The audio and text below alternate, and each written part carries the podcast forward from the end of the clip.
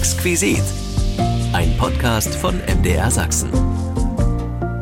Ich bin Frank Michael Bauer. Ich darf Sie herzlich willkommen heißen. Gleich zu Beginn schon mal der Hinweis: Bei Fragen und Anregungen können Sie uns gern eine Mail schreiben unter exquisit.mdr.de. Und nun Bühne frei für eine große Show. So klang es am 29. Januar 1972 im alten Ostberliner Friedrichstadtpalast, Punkt 20 Uhr.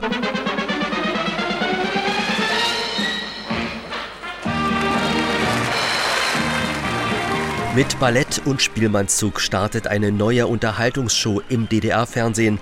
Ein Kessel Buntes. Sie wurde nach kurzer Zeit zum Aushängeschild der DDR-Fernsehunterhaltung. Der neue erste Mann im Arbeiter- und Bauernstaat, SED-Chef Erich Honecker, höchst selbst, kritisierte in der Öffentlichkeit das angestaubte, langweilige TV-Programm aus Adlershof. Und plötzlich standen drei moderierende Kabarettisten auf der Bühne, die drei Dialektiker, und sagten Dinge, die vorher unvorstellbar waren, gleich in der ersten Kessel-Ausgabe im Januar 72. Auf dem Parteitag haben Sie gesagt, eine gewisse Langeweile Na? im Fernsehen. Ach so, das weiß ja jeder. Ja, das hat sich ja, das hat sich ja nur rumgelesen, nicht? Ja.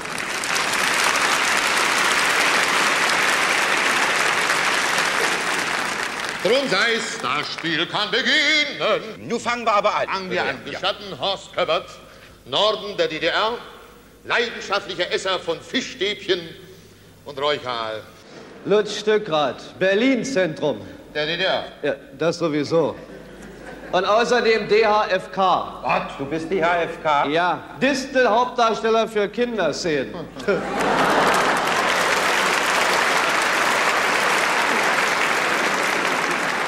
Immer wenn Sie einen Pionier brauchen, muss ich ran. Ja, na. Dann sei bereit. Immer bereit. Sag mal, ja, du bist der Norden? Ja. Das ist der Norden. also wenn du der Norden bist, dann bin ich der Süden. Die DDR ja unten rum. Leipzig, Limbach, Lobenstein. Er ist der Manfred Uhlich. Ja, das wissen meine Landsleute. Ja, aber hier bist du in Berlin. Eben. Ja.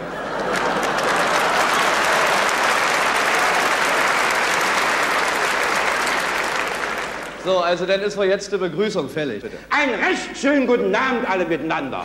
Hello Fans, Abend Leute! Ja, nun können wir endlich zur Wäsche kommen. Na, endlich. So. Jawohl, ich wasch gleich mal meine Niethosen hier.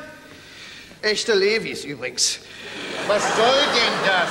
Hier, horch mal hier, du. Striptease nur für Messegäste und gegen harte Währung, ja?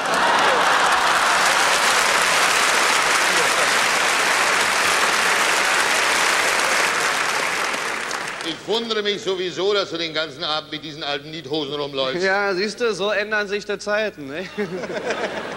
Vor 15 Jahren, da wollten sie mich aus der FDJ rausschmeißen wegen meiner Niethosen, nicht? Und heute sorgt mein ehemaliger FDJ-Chef dafür, dass die Dinger im Handel sind. Mehr zur damals neuen Unterhaltungssendung Ein Kessel Buntes gibt's gleich aus erster Hand von Kessel-Erfinderin und Chefin Evelyn Matt. Doch vorher wollen wir uns mal anhören, was dem Nachwuchs einfällt bei dem Namen Ein Kessel Buntes. Mein Kollege Dirk Henze hat sich wie immer mutig auf die Socken gemacht, um bei der jungen Generation nachzufragen. Na, da bin ich ja mal gespannt. Kommt Leute, lasst mich bitte nicht im Stich. Ich hab denen auf Arbeit allen erzählt, ihr kennt garantiert den Kessel Buntes. Buntes oder Bündnis? Buntes. Die Bündnispartner lassen wir hier mal raus. Geld vielleicht? Bunte Geldscheine? Hübsche Idee, aber wir waren ja nicht Kapitalismus, wo ständig Geldbündel zu sehen sind. Die DDR schätzte stabilere Werte. Weil das heißt Kessel, würde ich irgendwie an Gemüse denken. Ein Eintopf mit bunten verschiedenen Fleisch, was so übrig ist. Hm, auf dem Herd ein Kessel Buntes. Hört sich für mich eher nach einer Schale mit Süßigkeiten an. Jetzt kriege ich langsam auch schon Appetit, aber nein. Der Kessel Buntes war was fürs Auge. Ähm, ja, das war so eine Fernsehshow. Wo irgendwie so einen Speicher hochgehen, dann so Geschichten erzählen oder so. Das war Willi Schwabes Rumpelkammer. Aber egal, Fernsehen stimmt.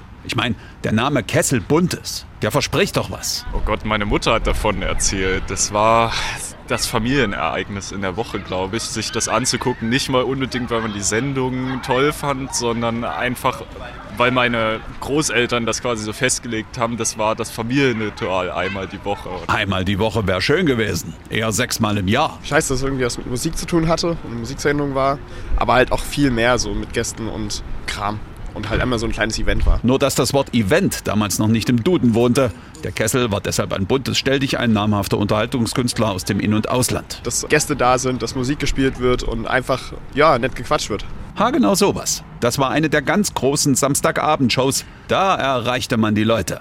Künstler von überall her traten durch den eisernen Vorhang. Und natürlich waren sie auch singende Werbeikonen imperialistischer Dekadenz. Vielleicht hatten manche auch die Hoffnung, das Ostsystem da ein bisschen zu unterminieren, den, den Westen ein bisschen in den Osten zu bringen, sowas. Ja, ja, im Schlager steckt Verführung. War die Wende vielleicht doch ein Werk des Kesselbuntes? Wenn das einer weiß, dann die Frau, die ein Kesselbuntes erfunden hat und 14 Jahre die Chefin des 80-köpfigen Teams war. Geboren am 23. Dezember 1934 in Dresden, Evelyn Matt.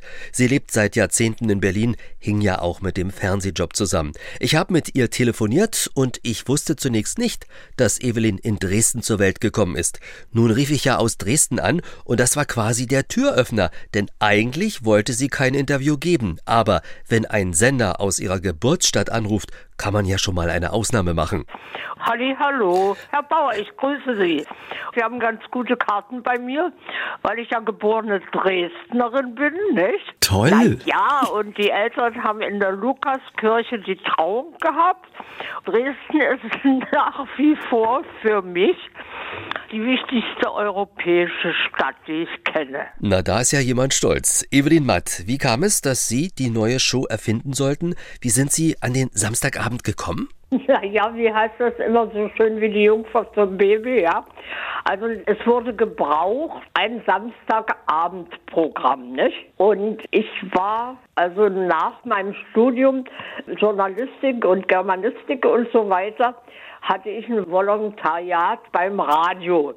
Und das war also eine wunderbare Zeit, weil ich da unbekümmert als Reporterin arbeiten konnte. Und dadurch wurde das Fernsehen auf mich aufmerksam, ja. Und so hat sich das eben ergeben und da wurde ich von der Unterhaltungsredaktion also angeheuert und da hieß es also, wir brauchen einen Samstagabend. Und Samstagabend war also für Fernsehleute in der Unterhaltung, auch für Anfänger wie für mich immer so ein Trauma, weil das natürlich bedeutete, für viele was zu machen. Naja, und wir haben also ein Kollektiv gebildet und wir haben gesponnen und da hat sich das halt so ergeben, dass ich mich da durchsetzen konnte, auch was den Titel anbetraf, ja. Kessel Buntes.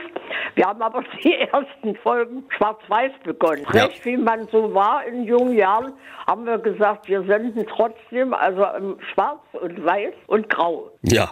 Wie sind Sie denn eigentlich an so eine große Samstagabendshow herangegangen? Da ging es erstmal Ideen sammeln, Ja. was man überhaupt machen könnte. Ein bisschen Tick von mir auch durch paar Semester Psychologie haben wir uns dann ab und zu mal bei normalen Leuten eingeschlichen und Fernsehabend gucken. Und ich habe mir dann so ein bisschen Notizen gemacht, so psychologisch. Also wie lange hat man, wenn man zu Hause auf dem Sessel sitzt, Geduld, ja? Und wie lange braucht man, bis man genug hat und so. Und dadurch ergab sich dann auch so, also mein Hang für dieses Bunte, dieses Durcheinander, dieses geordnete Chaos, also, oder wie Goethe sagt, wer vieles bringt, wird manchem etwas bringen. Also das wurde da alles diskutiert und gemacht. Na, und dann ging es irgendwie los. Und was natürlich uns erstmal Mut und auch Frechheit ermöglicht hat, war, dass es ja live war. Also ich habe dann immer versucht, mich in bestimmten Sachen auch durchzusetzen. Und in dem Moment, wo eine Sache, das kennen Sie ja auch aus Ihrem Berufsleben, wenn eine Sache einmal erst äh, gut angelaufen ist, ne, dann kann man sich auch ein bisschen mehr erlauben, als wenn man Misserfolge hat. Naja, und so hat man eigentlich ein buntes Fernsehleben gehabt, ja. Und Sie werden das ja sicher von Radiodingen und dem, was Sie gemacht haben, auch bestätigen können. Also wir haben ja doch bei allem, was kontrolliert und gemacht und agitiert wurde, also konnte man sich schon eine gewisse Freiheit dann erarbeiten. Dazu gehörten ja auch die Gastgeber, die drei Kabarettisten, die unterschiedliche Dialekte sprachen, die drei Dialektiker deshalb genannt. Woher kam die Idee, liebe Evelyn Matt? Naja, die war eigentlich eine Kopie. Im Radio lief damals Da lacht der Bär. Und Da lacht der Bär war also ein Berliner, der und ein, weiß ich nicht, ein Wessi, das war also ein Kabarettist, der aus Köln stammte, aber hier lebte und noch jemand. Und die Dialektiker haben wir in den ersten Kesselfolgen als Kabarettnummer auch mit und hatten die also Dialektiker genannt, ne? Ein Rostocker. Rostköppert. Rostköppert, richtig. Der freche Berliner von der Distel. Lutz Stückrath. Genau. Und Der Leipziger. Ja, Manne Urlich. Genau, Manfred. Ja. Naja, und ich war nun da, also Redakteurchen und Autorchen und Chefchen und so weiter und habe da also mit den dreien eigentlich einen ganz guten Kontakt aufgebaut. Aber die waren doch in ihren Ansätzen und Texten na doch ständig unter Beobachtung und da gab es dann einen Punkt, also ich sage den bewusst mal neutral, aber so war's. Also die hatten nicht mehr die richtige Lust, weil wir hatten immer die Generalprobe öffentlich, ja. Und da war also die Möglichkeit, dass alle Interessenten, egal in welcher politischen oder unpolitischen Funktion die waren, konnten sie dann hinterher noch reinreden. Und ich hatte die Zwickmühle, also das nun zu vermitteln, also den Dialektikern, unseren Kabarettisten, doch bestimmte Dinge zu, zu ermöglichen, was dann später mit Helge Hahnemann und sich mit anderen fortgesetzt hat. Also ich sage mal schlicht, weil das mal so ein Ausdruck von Wolfgang Stumpf, also von Schlumpi war, der hat gesagt, ach wissen Sie, Sie waren immer auf der Seite der Künstler. Das ist vielleicht ein bisschen übertrieben, aber meine Haltung war schon so. Hm. Also die Dialektiker hatten keine Lust mehr und die Chefs waren froh, dass die keine Lust mehr hatten. Und da entstand dann die, die Sache mit dem besonderen Moderator, der eben durchs ganze Programm führte Mhm. und aus der Showbranche kam. Ja. Und das war ja für mich eigentlich eine sehr schöne Aufgabe. Manche musste ich überreden, andere haben sich beworben. Da habe ich dann gesagt, nee, lieber sing noch ein Lied, aber die Gesamtmoderation nicht. Also ich war da sozusagen auch ein bisschen in journalistisch und diplomatischen Funktionen tätig. Evelyn Matt war Diplomatin, also viele haben den Dialektikern ins Handwerk gepfuscht. Sie hat immer wieder die Wogen geglättet, doch irgendwann hatten Lutz, Horst und Manfred die Nase voll. Die neue Form des Kessel-Gastgebers durch eine Person aus der Showbranche mag angepasster gewesen sein, hat aber auch neue Möglichkeiten auf künstlerischer Ebene gebracht. In der DDR war eben oft eine Gratwanderung angesagt. Evelyn Matt, die Chefin vom Kesselbundes, wusste das nur zu gut. Als ausgerechnet zwei Tage vor einer großen Bauarbeiterkonferenz sich die Dialektiker im Kessel über Wohnungsbauer in Berlin lustig machten, gab's Ärger. Frau Matt wurde zur Strafe von der Leitung der Sendung entbunden. Aber schon nach zwei Monaten ging's für sie weiter, denn niemand konnte den Job besser machen als sie. In Vorbereitung auf den Exquisit-Podcast habe ich um die 15 Kessel-Bundesshows angeguckt. Ich habe schon gestaunt, wer so alles aufgetreten ist, insbesondere aus dem Westen. Wie ist das Kessel-Team an diese Leute herangegangen? Wie habt ihr das angestellt, Evelyn? Naja, also erstmal haben wir uns selber natürlich per Radio und wie auch immer orientiert und haben dann die Verträge organisiert. Da gab es eine Künstleragentur der DDR und die haben dann die Modalitäten, die Verträge ausgehandelt. Das durften wir als Fernsehen nicht. Und da hatten wir dann so eine Taktik, sage ich jetzt mal plaudern aus dem Nähkästchen, dass wir uns informiert haben, wer für bestimmte Künstler aus dem Westen die Agentur sind oder so, ja. Mhm. Und mit denen haben wir, das war illegal, haben wir vom Privattelefon also schon mal ein bisschen besprochen, was, wann, wie und haben dann die Künstleragentur, mit denen wir auch befreundet gearbeitet haben, aber die hatten ja nun ihre Vorlagen, die haben dann die Verträge ausgehandelt. Also was wird in Devisen bezahlt? Für Ostgeld konnte dann also sich ein Musikinstrument oder kleinere Dinge, hatte dann eine Ausfuhrgenehmigung, ja. Na, da gab es auch Schwierigkeiten, aber ich konnte mich an einigen Ecken auch durchsetzen. Naja, Sie kennen ja die Verhältnisse. Wie lange wurde eigentlich für ein Kessel Buntes äh, für eine Sendung geprobt? Naja, geprobt war also immer so, dass die Leute, die also hier aus unserer Gegend kamen, die kamen am Mittwoch, also angereist zur Probe, und die von weiter weg kamen, dann erst Freitag, damit die Hotelkosten und so weiter nicht auch noch gedrückt haben. Also wir haben geprobt, wenn Sie wollen, von Mittwoch bis Freitag, denn Freitag war Generalprobe und schon eine öffentliche Veranstaltung. Es war unheimlich schwer, Karten für den Kessel Buntes zu bekommen. Ich wollte für meine Eltern äh, zwei Karten für den Kessel Buntes auftreiben. Es ist uns nicht gelungen. Da warum haben Sie mich nicht angerufen? Damals kannte ich sie leider noch nicht. Ja, blöder Scherz, ja. Ja. Also es war praktisch so, dass wir Macher oder die da ein bisschen was zu sagen hatten.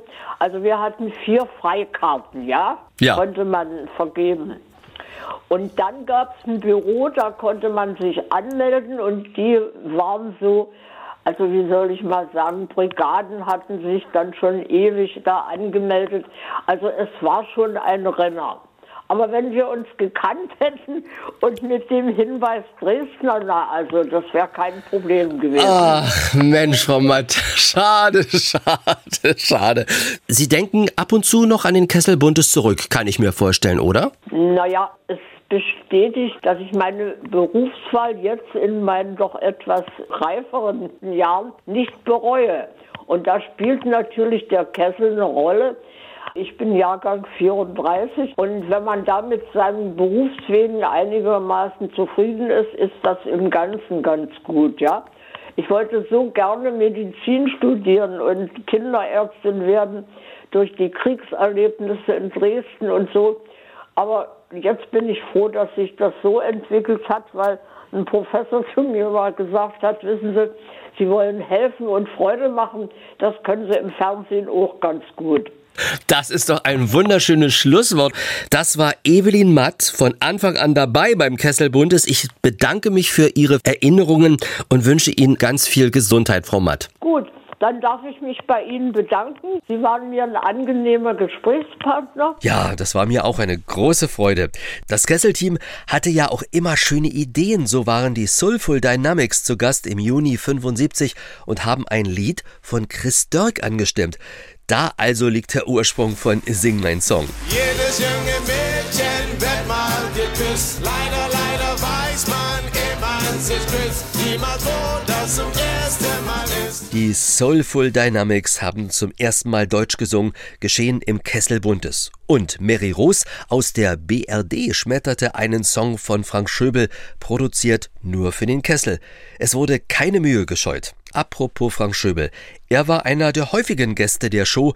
Die Anzahl der Auftritte hat er übrigens nie gezählt. Hallihallo, Frankie. Ja, ich grüße dich, hallo. War die Show auch für dich was Besonderes? Ja, ich habe ja den ersten Kessel gemacht und den letzten. Also den letzten DDR-Kessel. Ähm, der erste Kessel, da hatte ich ein bisschen Angst, weil in Berlin, und der fand ja in Berlin statt, im alten Friedrichstadtpalast, da war es immer so, dass die, einige, die ich kenne, der Marias gehört haben. Und wir waren so ein bisschen die Ersatzmenschen für sie. Also eben, ja, wie soll man sagen, die Ostschlümpfe, ja. Und ähm, naja, da hatte ich Angst, wie ich ankomme, aber es ging immer sehr, äh, ja, sogar sehr gut. Also bis gut, bis sehr gut, ja, so.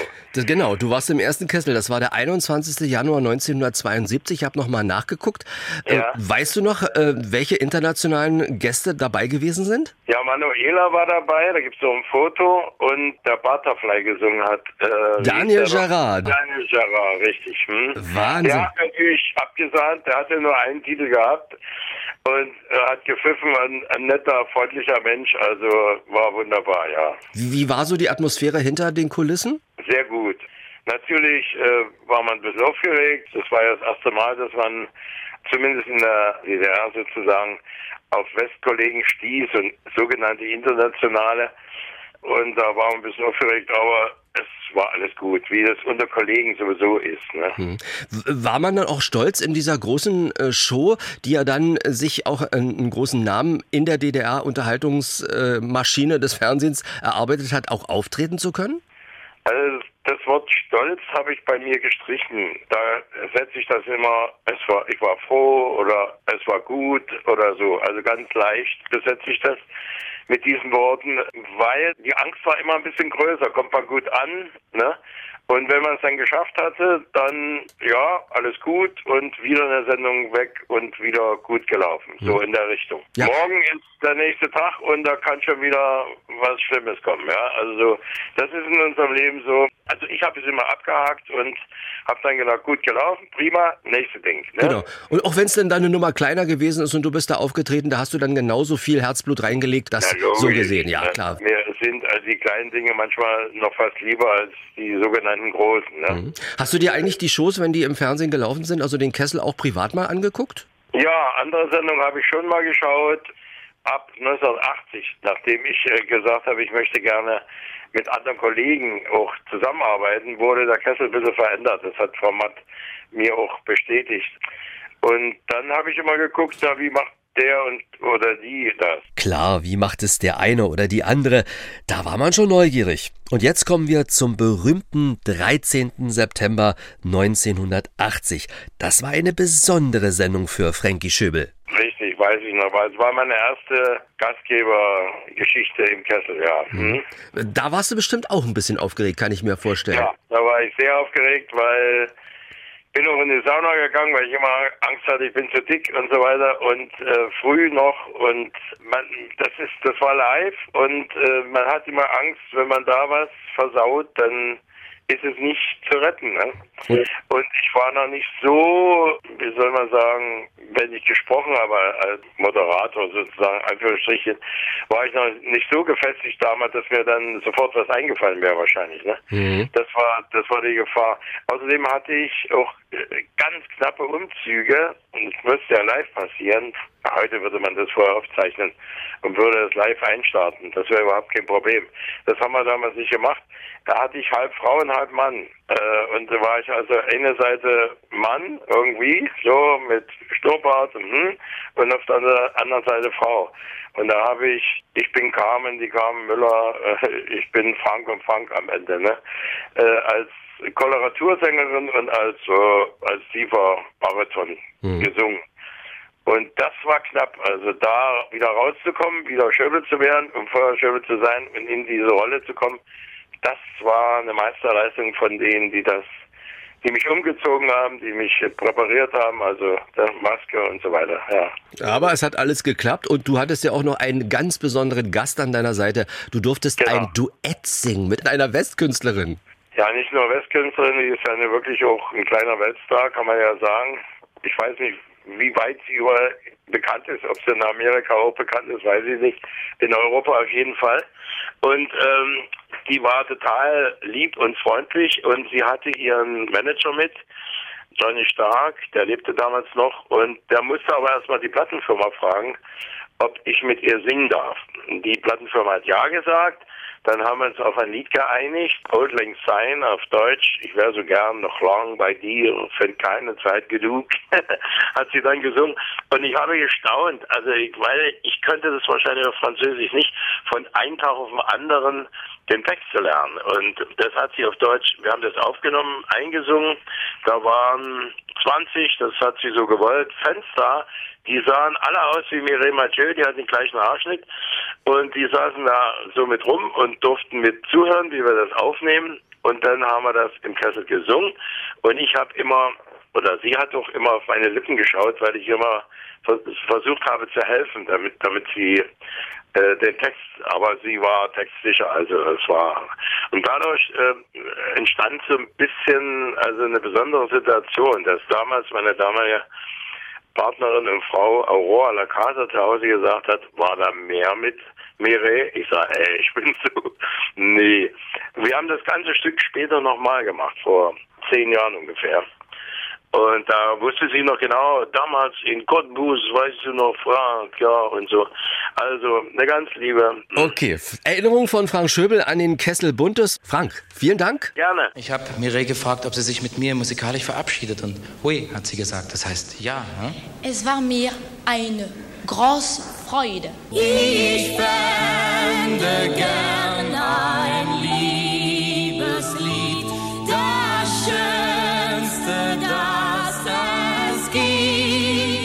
Mireille und Frank in Cottbus im September 1980. Die Sendung Ein Kessel Buntes kam ja nicht nur aus Berlin. Jeweils dreimal war die Sendung in der Stadthalle Karl-Marx-Stadt und im Haus der Kultur in Gera zu Gast. Am häufigsten aber in Cottbus, in der Stadthalle. 15 Mal. Und das lag an der großen, vor allem breiten Bühne, hat mir Evelyn Matt erzählt. Jetzt wollen wir uns mit Wolfgang Lippert an seinen ersten Kessel erinnern. Das war übrigens auch in Cottbus. Am 5. März 1988 war er Gastgeber des 91. Kesselbundes aus der Cottbuser Stadthalle. Lippi, welche Erinnerung hast du noch an diesen Abend vor 35 Jahren? 35 Jahre, das ist schon eine ganze Weile her, aber ich habe wirklich sehr schöne Erinnerungen an den Kessel Buntes. Es war mein erster. Ich hatte natürlich Lampenfieber, wie sich das gehört. Und das Besondere am Kessel war ja, dass man ganz viele Aufgaben zu erledigen hatte. Also nicht nur äh, freundlich guten Abend zu sagen und die Menschen zu begrüßen und Gäste zu präsentieren, sondern man war ja auch äh, Sketchpartner, man war Tanzpartner. In meinem Falle war das so, dass ich sogar am Messerwerfer war für einen kurzen Moment und auch an artistischen Dingen teilgenommen habe. Da gab es eine Schlussnummer. Da musste ich auf eine Laterne steigen. Das war angelehnt an einen international bekannten Trick, an eine international bekannte Zirkusnummer, dass ein scheinbar betrunkener Artist mit einer Zigarette auf diese Bühne kommt und sucht jemanden, der ihm Feuer gibt und entdeckt irgendwann, nachdem niemand da ist, der ihm Feuer geben kann, dass eine Laterne sich dort in der Nähe befindet und er klettert leicht beschwingt auf dieseLaterne, um sich dort oben Feuer zu holen. Und das war eine ganz schön schwierige Geschichte. Ich habe mich aber freiwillig da gemeldet und wollte das unbedingt tun und hatte dummerweise an diesem Tag der Sendung bei der Probe mir noch einen Muskelfaserriss zugezogen und bin dann also frisch gespritzt von einem sehr, sehr netten Arzt da dann diese Laterne hochgeklettert. Also das war in vielerlei Hinsicht atemberaubend, aber wunderschön und woran ich mich noch sehr gerne erinnere, dass meine Eltern, damals lebten beide noch, Gäste in dieser Show waren und dass ich gesehen habe, wie stolz sie auf mich sind und das wiederum hat mich ganz glücklich gemacht. Welchen Stellenwert hatte es für dich, den Kessel zu präsentieren? Also schon ein Auftritt im Kessel war etwas ganz Besonderes, denn das war die Show, die Samstagabendshow, die mit der größten Aufmerksamkeit von allen Sendungen, die es im DDR-Fernsehen gab. Und die war, glaube ich, auch im Westen Deutschlands relativ groß, denn auch viele internationale Stars waren ja in diesem Kessel Buntes zu Gast. Und wenn man dann das alles zusammen moderieren durfte, war das schlichtweg der Ritterschlag. Ein Kessel Buntes hat Libby also zum Unterhaltungsritter geschlagen. Wie hat man damals so ein Angebot eigentlich bekommen? Ja, so ein Angebot, ein Kessel Buntes zu moderieren zu bekommen, das war wahrscheinlich relativ übersichtlich. Also die Kessel-Redaktion, angeführt von Evelyn Matt, die ja auch gleichsam die Erfinderin des Kessel Buntes war, mit ihrem Redaktionsteam und der Produktionsleitung, die haben sich dann so die Szene angeguckt und waren dann irgendwann wohl der Meinung, dass Wolfgang Klippert jetzt soweit sei, einen Kessel Bundes zu moderieren. Und das war natürlich eine ganz große Herausforderung und auch eine große Ehre. Was hat für dich, Lippi, eigentlich den Kessel Bundes so unverwechselbar gemacht? Das Besondere am Kessel war, dass alles besonders war. Angefangen mit dem wunderbaren Fernsehballett. Also so ein hochprofessionelles Ballett muss man suchen in Europa oder musste man suchen in Europa und das hat die Menschen schon beeindruckt, denn es gab keinen Kessel ohne dieses wunderbare Ballett. Also die Eröffnung, diese furiose Eröffnung wurde natürlich immer von dem Ballett begleitet mit fantastischen Choreografien von Emmeke Pöchtene und äh, Ferenc Saalmeier und vielen anderen äh, tollen Leuten dieses Ensembles. Besonders waren die Artisten, die dort aufgetreten sind. Besonders waren die Sänger, die dort aufgetreten sind, mit etwas anderen Bearbeitungen ihrer Lieder, ihrer Medleys. Besonders äh, waren die internationalen Stars, auf die man sich natürlich gefreut hat, die sich wiederum aber auch auf diesen Kessel gefreut haben, denn so viel Professionalität ringsherum, so ein tolles Publikum hatten die auch nicht unbedingt jeden Tag. Und besonders war für den Moderator oder überhaupt was die Besetzung anbetrifft, der Moderation, dass es nicht unbedingt ein Moderator sein musste, sondern ein Mensch, der gerade durch irgendetwas Großartiges aufgefallen ist. Von mir aus Katharina Witt oder Heinz-Florian Oertel als Sportreporter oder ein Schauspieler wie Dieter Mann oder Herbert Köfer oder viele andere Leute oder die wunderbare Helga Hahnemann und viele andere mehr. Das war das Besondere am Kessel. Lippi arbeitet seit Jahren in der Unterhaltungsbranche. Wie denkst du darüber? Hätte eine solche Show, ein Kessel Buntes, heute noch eine Chance? Wenn man auf die Einschaltquoten schaut, die wir in den letzten Jahren mit den Kesselwiederholungen respektive mit der Neubearbeitung des Kesselbuntes äh, eingefahren haben, die vielen Zuschauerbriefe, die wir erhalten haben, diese Resonanz, also sozusagen auf das Thema Kesselbuntes, dann kann ich mir durchaus vorstellen, dass so ein Showformat noch funktioniert, sicherlich mit einem etwas anderen Timing, sicherlich ein bisschen schneller, weil die Fernsehzeit heute eine schnellere geworden ist, aber das Unterhaltungsthema grundsätzlich das den Kessel ausgemacht hat, glaube ich, hat durchaus noch eine Chance. Und wenn man sich in den anderen Sendern umguckt, dann setzen ja gerade einige Sender auf diese guten alten Formate und auf diese Renner und auf diese Würfe. Und auf jeden Fall war Kesselbuntes, ein Kesselbuntes, ein großer Wurf in der Fernsehgeschichte und er hat immer noch eine Riesenstrahlkraft. Schön gesagt von Lippi, der ja noch jahrelang im MDR Fernsehen das Beste aus den Kesselsendungen präsentiert hat, garniert mit Gästen, die in der Show einst aufgetreten sind und ihre Erinnerungen rückblickend zum Besten gegeben haben.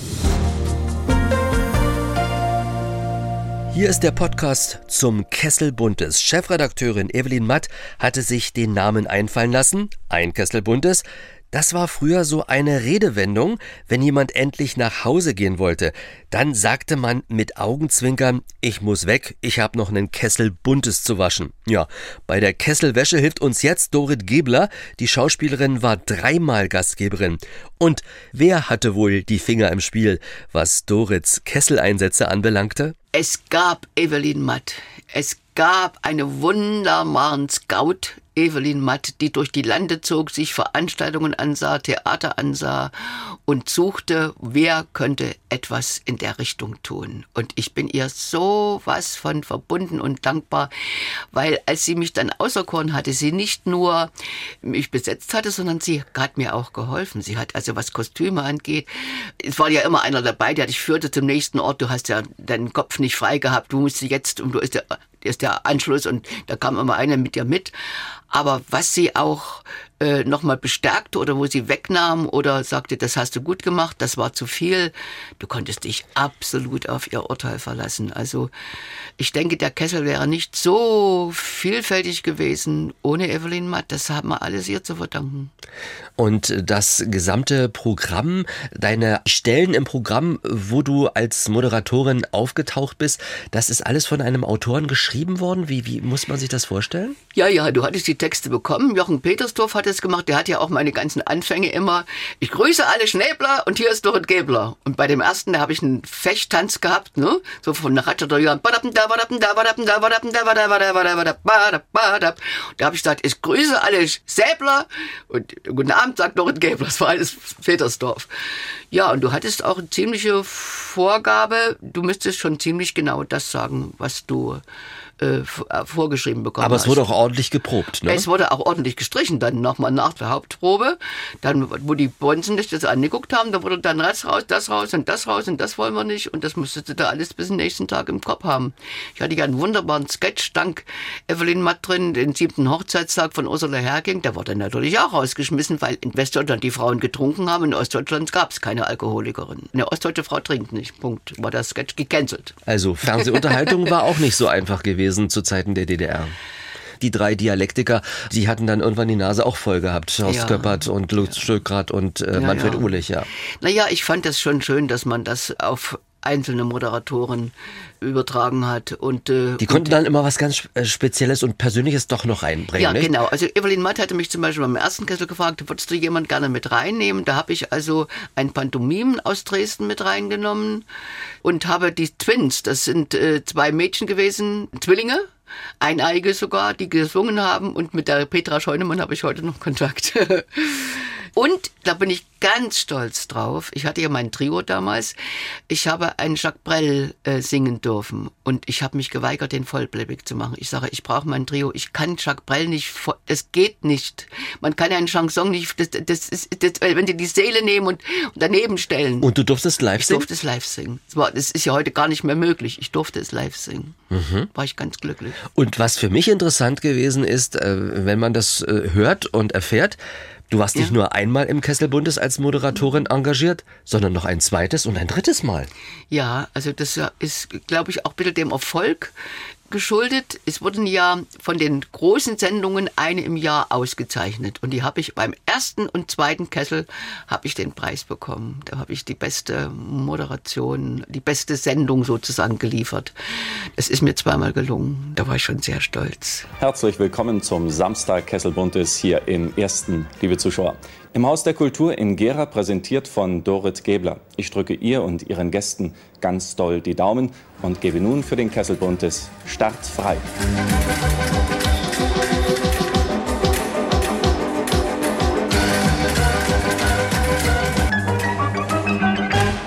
Das war der Tanz der Säbler.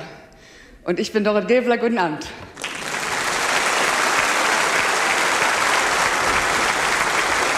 Meine Damen und Herren, Sie sind zu Gast beim 59. Kessel Buntes hier in Gera. Und mir als Gastgeberin ist die schöne Nebenrolle zuteil geworden, die Schar der Künstler zu präsentieren, die die Hauptrolle spielen werden. Dreimal Gastgeberin vom Kesselbundes im DDR-Fernsehen war Schauspielerin Dorit Gebler. Im Podcast für den Kessel Buntes kommt der nächste Gastgeber zu Wort. Er hatte am 25. Dezember 1989 die ehrenvolle Aufgabe, durch den Abend zu führen. Die Rede ist von Schauspieler und Kabarettist Peter Bause. Sie wissen schon, der Rothaarige. Ein Hallo nach Berlin. Ja, guten Abend, Herr Bauer. Sie äh, haben den 102. Kessel gemacht und dazwischen, zwischen dem 101. und 2. da ist was passiert. Da ist nämlich die Grenze aufgemacht worden. Hatte das irgendwelche Auswirkungen? Hat man da was gespürt, als Sie den Kessel präsentiert haben? Naja, äh, sagen wir so, die Vorbereitungen begannen im Sommer und da war zwar Unruhe, aber nicht in der äh, Redaktion von Frau Matt. Da saßen wir alle schön am Tisch in Grünau und legten die Pläne fest und ich war natürlich sehr gerührt. Dann kam das dazwischen, dass die Mauer fällt. Aber ich muss sagen, es war ja noch alles nicht verkündet. Es war ja noch sozusagen der Rausch der Öffnung, der Rausch des Gutseins. Alles andere kam ja viel, viel später. Drum lebten wir mehr, sagen wir so, wir hatten keine Niedergeschlagenheit, nichts. Es war der Palast der Republik und wir hörten auch, dass sehr viele Westberliner Karten gekauft hätten und so, um das zu sehen. Es war einfach nur noch, wenn ich das mal so primitiv sagen darf, eigentlich noch so eine Schlagsahne obendrauf zu der Euphorie, die da war grundsätzlich. Und dann darf man den Kessel moderieren. Das war innerlich schon eine bewegende Angelegenheit. Wie ist man denn auf Sie gekommen? Man ist auf mich zugekommen, weil ich einfach schon einige Sendungen hatte, in sozusagen äh, Kabarettsendungen vor allem, in der ich mitwirken durfte, auch als Hauptdarsteller mitwirken durfte unter der Leitung von Kühlo und äh, schöne Sachen gemacht habe. Und man wusste, dass ich auch sehr viel unterwegs war in der DDR. Von der Tatsache lebe ich ja heute noch sozusagen. Jeden freien Abend war ich unterwegs irgendwo und habe die Leute unterhalten und war auf dem besten Wege, ein Entertainer zu werden. Mhm. Ein guter Entertainer. Noch nebenbei zu dem Beruf, den ich betrieb. Ja, Schauspieler, genau.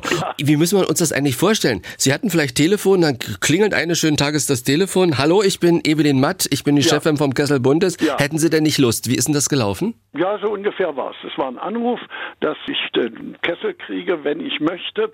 Und äh, natürlich wollte ich und es war äh, wunderbar. Und von da an begann auch dann das große innere Schlottern, was man da sich wieder aufgeladen hatte. Wollte ich gerade sagen, denn äh, das ist ja nicht von heute auf morgen gemacht. Wie lange dauert denn eigentlich so eine Vorbereitung? Damals war es ein halbes Jahr. Wir begannen im Sommer. Musste ich ein paar Mal raus nach Grünau, äh, fing dann auch an dann zu tanzen, obwohl es nicht so viel war und so und dann mussten die Musiken aufgenommen werden. Man hatte eigentlich dann, das war schon dann immer der große Mitläufer bis Weihnachten. Ein halbes Jahr und dann kam die Zeit immer näher. Da haben Sie wahrscheinlich auch gedacht, oh, jetzt irgendwann ist der 26. Dezember da, dann wird's ernst, nicht? Der Kessel Bundes war ja eine große und erhabene Institution äh, im Fernsehen. Und äh, man fühlte langsam, dass dieser Mantel dieser großen Institution auf einen zukommt. Und nun ist ja die Frage, passt man rein? Ist man zu klein? Äh, um Gottes Willen hofft man, wird man nicht erschlagen, obwohl ja alles so schön abgesichert war. Wenn man von der Bühne ging, da war jemand, der einen sofort begleitete, den nächsten Text vorsprach, was als nächstes kommt und so.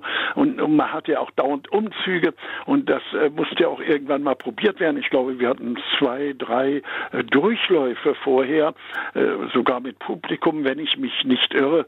Es ist ja auch alles schon lange her. Aber das war schon diesen großes, dieses große Flaggschiff äh, Kessel Buntes zu betreten, das war schon ein Ereignis. Und äh, die Kollegen vorher, die Auswahl der ganzen Moderatoren war ja, war ja schön breit gefächert. Und da dann dazu zu gehören, das betrachtete man immer als Auszeichnung. Haben Sie die Sendung eigentlich dann mal auf, auf einem Videoband nein, bekommen? nein, ich besitze nichts. Okay, haben Sie sie mal wieder gesehen? Nee, nur ausschnittweise mal. Da war irgendwas mal, da habe ich jedenfalls mal ein Lied gesehen, was ich da gesungen habe. Okay, da könnte ich Ihnen wahrscheinlich eine Freude machen, wenn ich Ihnen das ganze Ding mal auf eine DVD brenne und dann können Sie sich die Show vielleicht nochmal angucken. Also Herr Bauer, Sie sehen mich hier auf Knien vor Dankbarkeit. Und dann treibe ich meine Kinder davor und dann sollen sie mal sehen, was Vater früher konnte. Sagt Peter Bause, ich bedanke mich ganz herzlich für dieses Gespräch. Ich Ihnen, Bauer, für Ihre Freundlichkeit. Schönen Dank. In fast 20 Jahren ein Kessel Bundes ist auch immer wieder was hinter den Kulissen passiert. Gleich in der ersten Ausgabe zum Beispiel vom 29. Januar 1972 war ein Megastar aus Frankreich im Friedrichstadtpalast. Um genau zu sein, er kam erst mal nicht rein, dieser Daniel Gerard. Er fuhr mit dem Taxi vor am Friedrichstadtpalast in Ostberlin, doch der Pförtner wollte den Mann mit Gitarre, schwarzem Hut und seltsamen Umhang nicht reinlassen. Erst als ein Redakteur kam, gab's Aufklärung. Mensch, das ist doch unser Stargast für den Kessel Buntes, Daniel Gerard. Los, rein mit dem. Mein Kollege Thomas Hede, ein gebürtiger Berliner, wusste schon als Teenager, wo er Starfotos herbekommt. Und das hing mit dem Kessel zusammen. Hattest du es mal geschafft, eigentlich Karten für einen Kessel zu erhaschen? Nee, das ist mir überhaupt nie gelungen. Ich hätte einmal hingehen können, weil Freunde von mir im Kessel Buntes aufgetreten sind. Das war aber dann schon 1990. Das muss eins der letzten äh, Kesselausgaben gewesen sein. Schade. Ich habe mich immer gefragt, wo haben die Leute die Karten her? Denn ich glaube, das ging oft über die Betriebe, ne, so als Auszeichnung. Mein Onkel, der arbeitete in einem Braunkohlenwerk und der war mal im Kessel Buntes und erzählte das nur so nebenbei und dann hörte ich, dass der im November 1974 dort gewesen ist Aha. und Live erlebt hat, als die aufgetreten sind. Oh, was ein Wahnsinn. Da war ich im Nachhinein noch sowas von neidisch gewesen als großer ABBA-Fan und er hat das nur so Jahre später mal so ganz nebenbei erwähnt. Da hörte er sie im Radio und sagte, die habe ich schon mal live gesehen. Wen? Wen Wahnsinn. hast du live gesehen? ABBA. Ja, na ganz toll. Das hätte ich auch gern. Ja, das hätte ich auch gerne. Und da ist es eben über die Betriebe gelaufen. Das war auch so eine Auszeichnungsgeschichte gewesen. Ja. Ich habe mal äh, gehört, dass du quasi Fotos, die dort gemacht Ja. worden sind, äh, von den professionellen Fotografen, wahrscheinlich waren die vom ADN, vom Allgemeinen Deutschen Genau. Nachrichtendienst. Ich habe da ganz in der Nähe gewohnt. Mein Papa hat ja auch im ADN gearbeitet und da gab es ähm, eine Abteilung, die nannte sich Pressefoto und dort hat man am Tag nach dem Kesselbundes, also am darauffolgenden Montag dann äh, die Fotos kaufen können. Farbfotos, glaube ich, kamen drei Ostmark 50, also sehr viel Geld und Schwarz-Weiß-Bilder eine Mark 50, aber man hat wirklich von Adamo bis Rubets alles gekriegt. Also alle, die da waren, da gab es auch ein Bild und das konnte man tatsächlich kaufen. Das war ganz offiziell, es wusste nur niemand. Außer ich.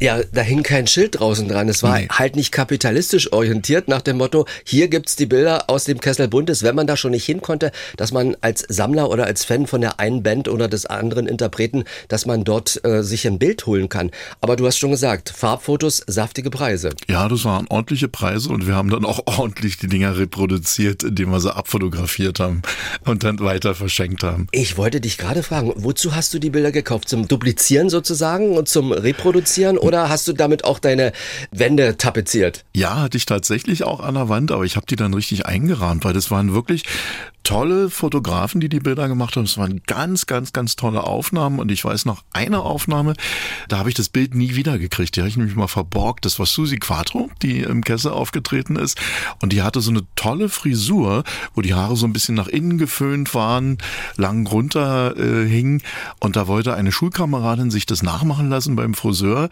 Das hat sie dann auch, sah gar nicht so aus wie bei Susi Quattro, aber das Bild war für alle Ewigkeiten verschwunden. Übrigens habe ich Susi Quattro später kennengelernt, als ich sie für ein Konzert ansagen durfte und habe ihr das mal erzählt, die Geschichte, und hat sie gesagt, sie hatte die Frisur auch nur nachgemacht, nämlich bei dem Sänger von Sweet. The Sweet waren nie im Kessel, aber Susi Quattro tauchte am 3. März 1978 auf. Weststars sind übrigens gern in die Show gekommen, erzählte mir Chefin Evelyn Matt. Und nach der Wende haben wir gemerkt, dass wir für manchen von drüben eigentlich zu viel gezahlt haben. Am Ende hat das DDR-Fernsehen 113 Kesselfolgen produziert, bei denen knapp 11.000 Mitwirkende auf der Bühne agiert haben. Eine der beliebtesten Kesselakteure war zweifelsfrei Helga Hahnemann. Sie war viermal Moderatorin der Show und stand siebenmal als Gast im Scheinwerferlicht. Damit ist sie am häufigsten dabei gewesen. Und deshalb darf sie zum Schluss noch ein bisschen gute Laune verbreiten in der Rolle eines bärtigen Kellners. Der Gast im Restaurant ist Schauspieler Walter Plate. Ich darf mich noch verabschieden. Mein Name ist Frank Michael Bauer. Ich bedanke mich für Ihr Interesse. Bei Fragen oder Vorschlägen, wen wir ans Mikrofon zum Beispiel holen sollen, einfach eine Mail schreiben an diese Adresse exquisit.mdr.de. Nächste Woche gibt's den nächsten Podcast. Und jetzt Helga und Walter. Haben Sie den schon mal gesehen, der sich da gerade hingesetzt hat? Nicht so auffällig hingucken. Ist war ganz prominentes. Künstler. Ihr kennt sie ja alle, privat feine Menschen, mehr oder weniger. Jetzt kickt er gerade rüber. Ich sah ihn, das ist er. Herr Ober, Komme sofort, Herr Quermann. ich bin nicht Herr Quermann. Oh, Entschuldigung, Herr Köfer. Ich wusste doch mit K. wart wat. Nee, nee. Doch, hier aus dem Krug zum blauen Fenster, wo Sie mal so nett die alten Filme ansagen. Nee, tut mir wirklich leid. Äh, vielleicht könnten Sie mir erst mal ein Selterwasser bringen. Selter, sehr wohl der Herr. Selter. Die Klons müssen doch immer auffallen. Ich hätte schwören können, es ist der Dings. Oder ist es der Feldmann? Ah nee, dafür sieht er nicht gut genug aus. So, der Herr, einmal Selter mit. Bitte? Glas. Achso. Sie nehmen zwar einen armen Kellner nicht übel, dass er Sie nicht gleich auf den ersten Blick erkannt hat. Oh. Sie sagen, mit einem Fernsehkünstler ist es wie mit unserem Schweinebraten. Was? Der kriegt auch erst sein richtiges Gesicht in der Röhre.